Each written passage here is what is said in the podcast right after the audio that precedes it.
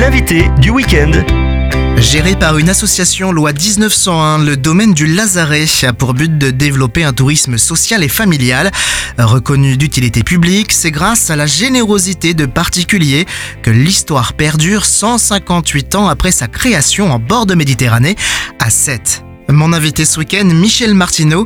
Euh, vous êtes le directeur du domaine du Lazaret, un village vacances géré par une association, mais dans une organisation assez semblable à une entreprise, n'est-ce pas? Alors la différence, c'est que ces associations maintenant sont fiscalisées, c'est-à-dire qu'on est avant tout une entreprise avec les droits et les devoirs d'une entreprise classique. C'est-à-dire que on est assujetti à la TVA, on paye 28% d'impôts sur les sociétés comme toute entreprise. On peut faire des bénéfices, il faut qu'on fasse des bénéfices, mais que ces bénéfices ne sont pas partagés par des actionnaires, ils sont soit réinvestis, soit reportés, soit éventuellement redistribués aux salariés. Généralement, c'est les trois parties sur lesquelles il y a la répartition des bénéfices quand il y a des bénéfices. La spécificité du domaine du Lazaret, une histoire d'abord communautaire et plus particulièrement de protestants. Oui, tout à fait.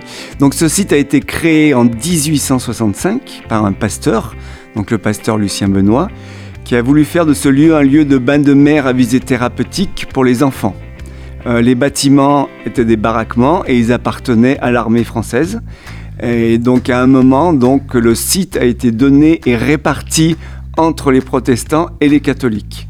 Donc les protestants ont eu 3 hectares les catholiques ont eu un hectare et demi. Et donc, à partir de là, le pasteur Lucien Benoît a développé le site et les bâtiments actuels, les quatre bâtiments principaux, datent des années 1900. Pourtant, en 2023, les chrétiens sont peu nombreux à fréquenter les allées, la pinède, les aires de jeu et de sport en plein air, non? Oui, ce site a changé parce que, eh ben, il fallait bien le rentabiliser. C'est-à-dire que c'est quand même un site important. Actuellement, on a 420 lits, on a 193 chambres. Donc c'est quand même un patrimoine qui demande beaucoup d'entretien avec des charges importantes. Donc eh ben, il fallait soit arrêter le site, soit le développer et le développer vers actuellement les groupes parce qu'on est dans une situation géographique qui permet l'accès facilement. Euh, on est sur la ville de Sète, on est dans une pinette de 3 hectares, on est en bord de mer, donc avec le passage souterrain qui nous amène directement à la plage, et on est sur un quartier de Sète qui se développe, qui est le quartier de la Corniche, accessible en bus, donc ce qui fait qu'on accueille énormément de groupes.